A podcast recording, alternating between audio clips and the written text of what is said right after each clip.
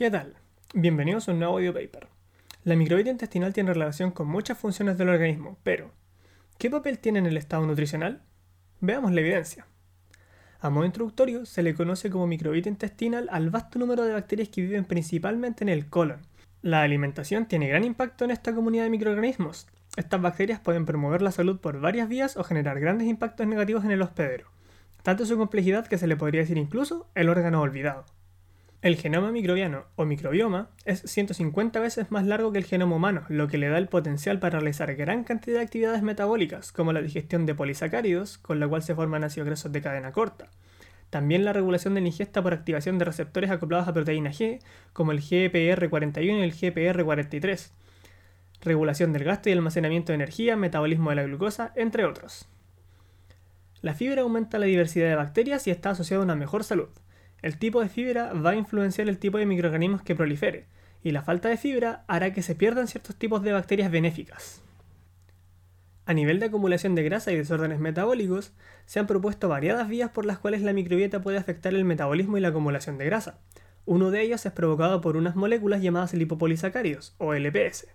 Aumentan el desarrollo del tejido adiposo, empeoran la tolerancia a la glucosa, disminuyen la actividad de la fosfatasa alcalina y disminuyen la integridad de la barrera intestinal. Una dieta occidental genera un desbalance en los ratios de bacterias presentes en el organismo, aumentando la cantidad de LPS circulantes, teniendo efectos negativos en la glicemina ayunas, la insulina, triglicéridos, peso corporal, además de incrementar la expresión de genes proinflamatorios. A nivel de producción y absorción de micronutrientes, se sabe que la microbiota produce gran variedad de vitaminas del complejo B como vitamina K, ayudando a regular los niveles sistémicos de vitaminas. A nivel de folatos y vitaminas del complejo B, los folatos están en gran variedad de procesos metabólicos ligados al ADN, y se dice que ciertos grupos de bifidobacterias y bacterias acidolácticas lo producen. A estas últimas también se les atribuye la producción de vitamina B12, riboflavina y piridoxina. A nivel de vitamina D y absorción de calcio, mediante variadas vías se relaciona a la microbiota con la absorción de calcio. En efecto, la microbiota y la vitamina D pueden actuar en conjunto para mejorar la absorción de calcio mediante la generación de ácidos grasos de cadena corta por fermentación de polisacáridos, que aumenta la expresión de receptores de vitamina D en distintas células, regulan el transporte de calcio y su acumulación.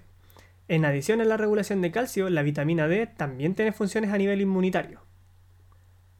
A nivel de vitamina K, que es vista comúnmente como quien mantiene la coagulación normal, se ha ligado a varias proteínas que regulan procesos fisiológicos, puede ser producida por algunos tipos de bacterias en el intestino y constituye parte significativa de las reservas hepáticas.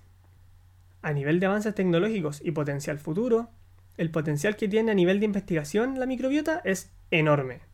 Se debe avanzar en comprender mejor la interacción entre la microbiota, el genoma humano y teniendo en cuenta también como factor importante la alimentación. A nivel de conclusión, la interdependencia entre alimentación, microbiota y salud es compleja y se necesita mayor investigación para entender dichas interacciones. Dicho todo lo anterior, quiero que te quedes con algunos puntos. Cuidar la microbiota es un punto bastante importante a la hora de cuidar la salud en general.